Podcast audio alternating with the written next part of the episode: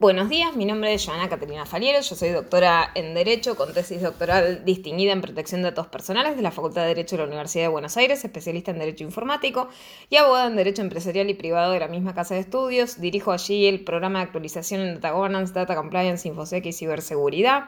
Soy profesora titular de la materia Régimen Legal de Datos de la especialización en Criptografía y Seguridad Informática y la maestría en Ciberdefensa de la UNDEF. Y también soy profesora titular de la materia Derecho en el Ciberespacio del curso conjunto de homologación de competencias en ciberdefensa y del curso básico de capacitación en ciberdefensa de la Escuela Superior de Guerra Conjunta de las Fuerzas Armadas. Soy autora de cuatro libros, entre ellos La protección de datos personales y agradezco en esta oportunidad nuevamente a Microjuris por la invitación a participar de este espacio, de este podcast, en el cual estaremos tratando el tema el informe conjunto Panorama Nacional de Ciberseguridad de Argentina 2023 y nuestro modelo de madurez de capacidad de ciberseguridad seguridad, reflexiones y críticas que nos merece al respecto de esta cuestión.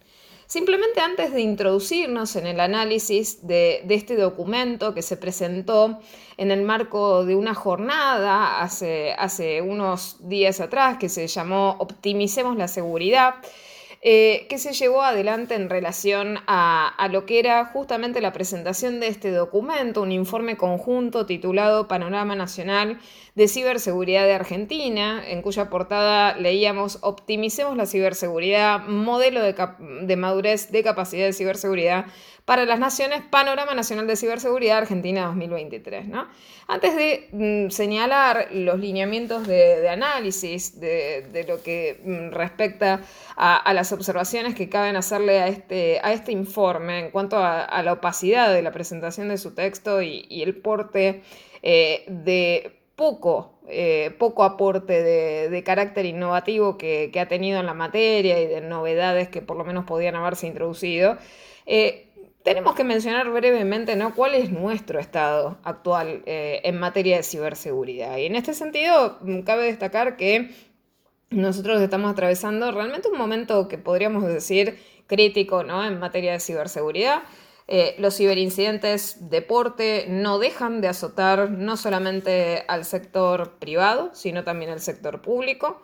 Eh, lamentablemente los ciberincidentes no se ven contenidos de la forma en la que la ciudadanía espera.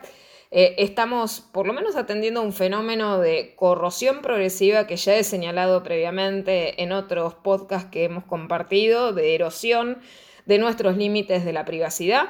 Eh, y en lo que respecta a situaciones que aquejan a la seguridad de nuestros datos, de nuestra información, desde una perspectiva individual y desde una perspectiva colectiva, no vemos que se den las respuestas responsables que deberían darse en el área.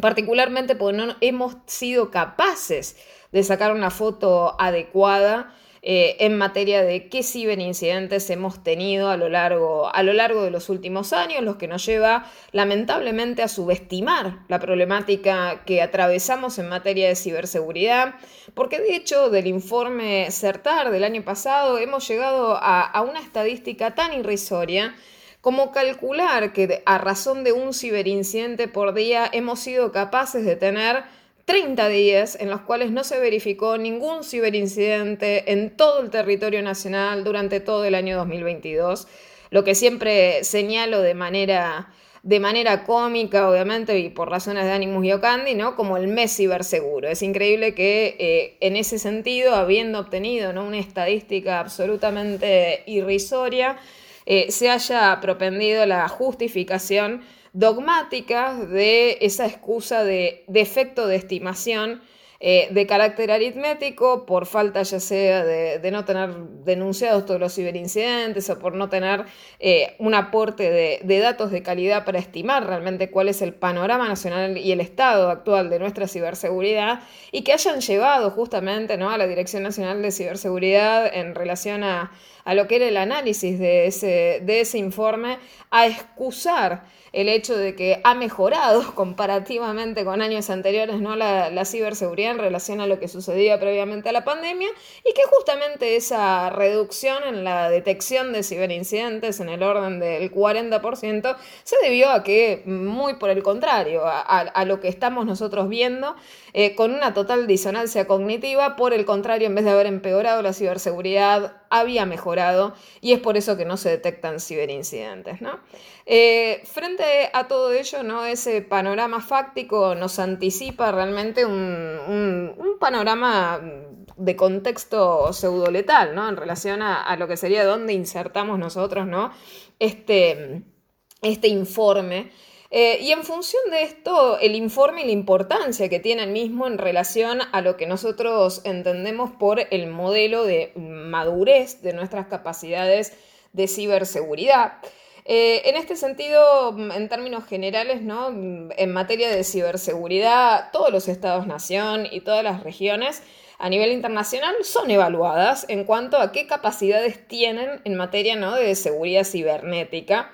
Eh, y en función de eso se aplica este modelo llamado modelo de madurez de capacidad de seguridad cibernética, que por las siglas en el idioma inglés es CMM, realizado por la acción conjunta del BID, o sea, del Banco Interamericano de Desarrollo y la Organización de los Estados Americanos, la OEA.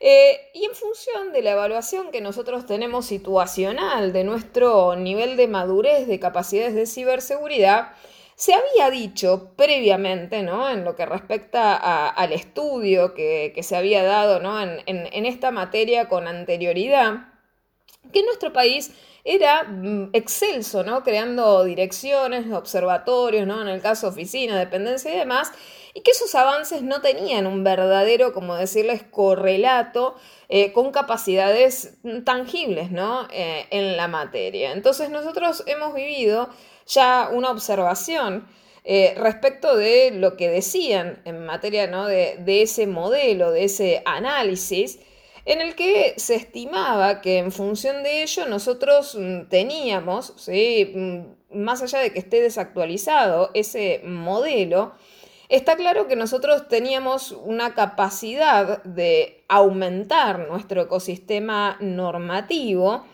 eh, pero sin perjuicio de lo cual no teníamos verdaderas capacidades concretas de acción en el campo ¿no? de, la, de, la, ciberseguridad.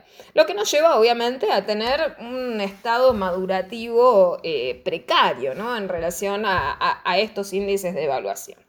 Entonces, simplemente para contarles un poco ¿no? el panorama en el cual se, se, inserta esto, se celebró una jornada, como les decía, titulada Optimicemos la ciberseguridad, en la cual en una realización conjunta, no solamente de la Subsecretaría de Tecnologías de la Información, eh, representada eh, por su subsecretaria y en conjunto con la OEA, que también estaba representada por la Secretaria Ejecutiva Adjunta del Comité Internacional contra el Terrorismo, SICTE por sus siglas, eh, y otros representantes del sector privado y country managers de, por ejemplo, en el caso de Amazon Web Services, se presentó este informe de Panorama Nacional de Ciberseguridad de Argentina, ¿no? realizado de manera conjunta. Y en este sentido, esa, eh, ese análisis ¿no? que podemos hacer de, ese informe eh, nos lleva a los objetivos que supuestamente no se plasmaban en función de su realización, que era brindarle, ¿no? en el caso de la OEA y las organizaciones ¿no? internacionales que contribuyen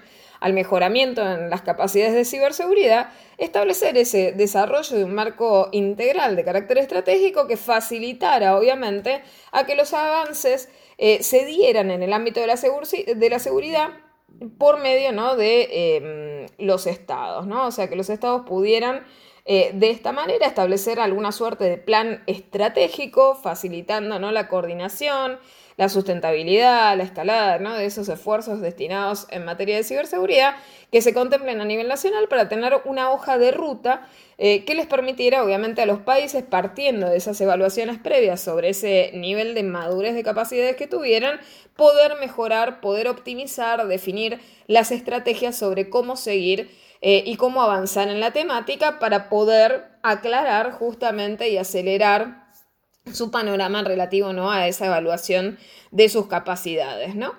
Eh, y en este sentido, ese panorama se establece en función de esos indicadores internacionales que naturalmente se, evalúan eh, y por otra parte también por un análisis del contexto nacional argentino en materia de ciberseguridad. Entonces la primera pregunta que nos cabe hacer en este sentido es que mm, el informe en sí mismo, ¿no? Utiliza mm, como modelo referencial los datos que se tuvieran, ¿no? Eh, de los avances en madurez de ciberseguridad que se evaluaron en el año 2016 y en el año 2020 eh, a través de los documentos eh, que también emanaban ¿no? del BID y de la OEA en relación al estudio sobre Latinoamérica, ¿no? si estábamos preparados en América Latina y el Caribe ¿no? en materia de ciberseguridad y sobre otro reporte que se llamaba Ciberseguridad, Riesgos, Avances y el Camino a Seguir en América Latina y el Caribe, ¿no? que fue publicado en el 2020. Entonces, en este sentido, podríamos decir, bueno, que ya de entrada, ¿no? Por lo menos el documento toma fuentes, eh, fuentes anteriores, ¿no? Y que en ese sentido, ¿no? Eh, bueno, ya tenemos una, podríamos decir, una relativa desactualización, ¿no? De las fuentes de lo que está trabajando este, este programa. Eh, por otra parte, en lo que respecta a la estructura de, la tabla de contenido del informe, primero tenemos ¿no? una parte que sería el programa de Optimicemos la Seguridad, un punto segundo sobre el modelo de madurez de capacidad de ciberseguridad para las naciones, un punto tercero que se dedica al perfil del país, al diagnóstico nacional, el punto cuatro que se basa en el contexto legislativo, marco legal y regulatorio, ¿no? en el que realiza una narrativa ¿no? sobre esos puntos. Eh, el punto 5 sobre el ecosistema nacional de ciberseguridad, el modelo de gobernanza y el punto sexto de análisis comparativo del avance en madurez de ciberseguridad basado en la evaluación que se llevó adelante en el 2016 y 2020, como les decía, en función a estos, a estos modelos. Eh, y evaluaciones que respectivamente se hicieron en sendos estudios, ¿no? en el estudio de 2016 y en el estudio del 2020 para ver cómo nosotros hemos comparativamente avanzado. Entonces, en este sentido, primero, ¿no? Cuando se evalúa en el punto 1 de informe sobre la temática ¿no? de optimización de la ciberseguridad, realmente no se establecen eh, cuestiones de carácter concreto, es decir, todas son cuestiones ¿no? sobre planificación, que realmente en lo sustancial, cuando ustedes lo lean, nada aporta realmente al desarrollo de nuestras capacidades concretas, reales, técnicas en materia de ciberseguridad, más que el relato retórico ¿no? del deber ser, de lo que debería suceder en materia de ciberseguridad y lo que debería mejorar teóricamente.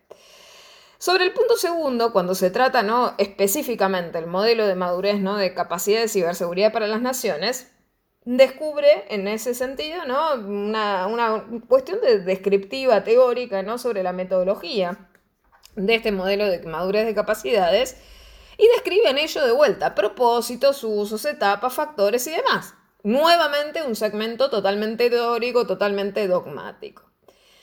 Recién ahí, recién podríamos decir que en el punto tercero de este informe sobre el perfil del país, diagnóstico nacional, apenas allí por lo menos empieza a generar algo de contenido propio. Eh, y esto sería a partir de la carilla 29 del informe, lo que nos resta realmente más de la mitad ¿no? del informe desperdiciada en cuestiones de índole teórica, que luego retoma, ¿sí? o sea, no es que la novedad ha durado mucho.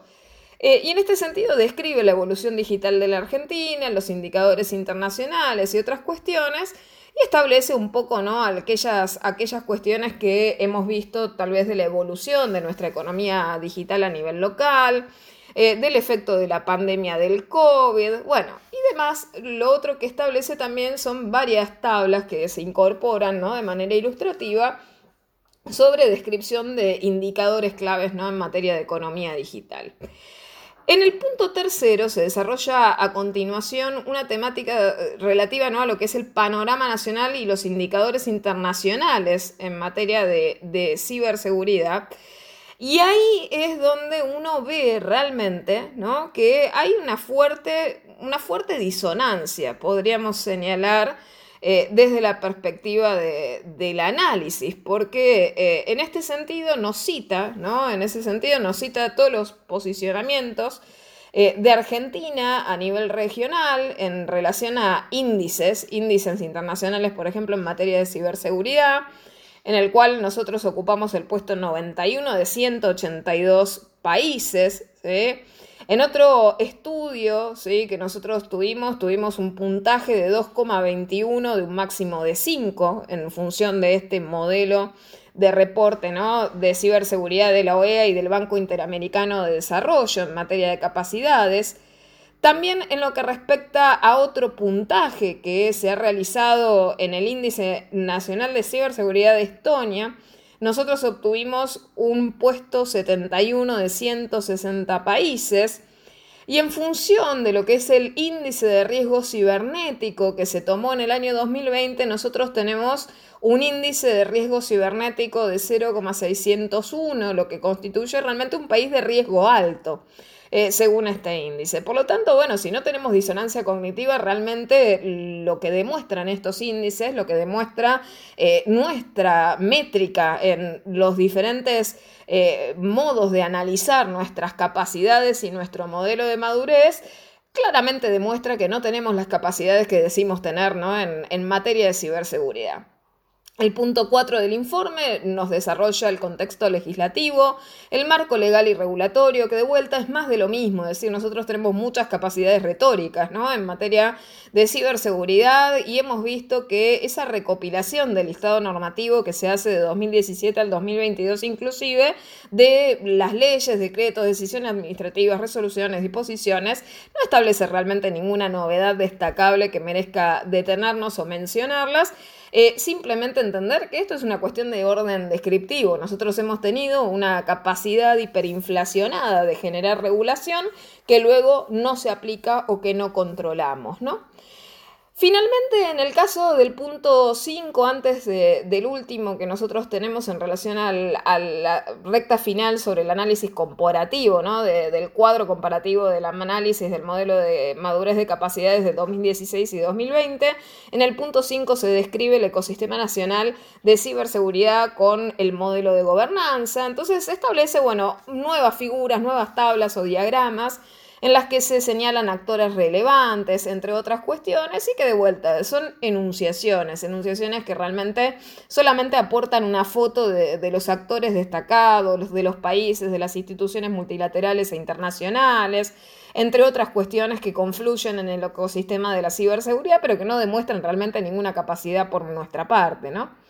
Y finalmente establece, ¿no? En lo que respecta al manejo de lo que es la comparativa entre lo que teníamos en 2016 y el 2020, bueno, el cuadro de aquellas dimensiones en las cuales nosotros hemos mejorado. En el caso de la política y estrategia nacional de ciberseguridad, nosotros antes teníamos en la dimensión primera un puntaje de 2,04, en 2020 de 2,21. En la dimensión segunda de cultura cibernética y de sociedad teníamos un puntaje en 2016 de 0,80 y pasamos a tener un puntaje de 2,10 en el año 2020. En la dimensión tercera sobre formación, capacitación y habilidades en 2016 teníamos un puntaje de 2,10 y en 2020 de 2,30.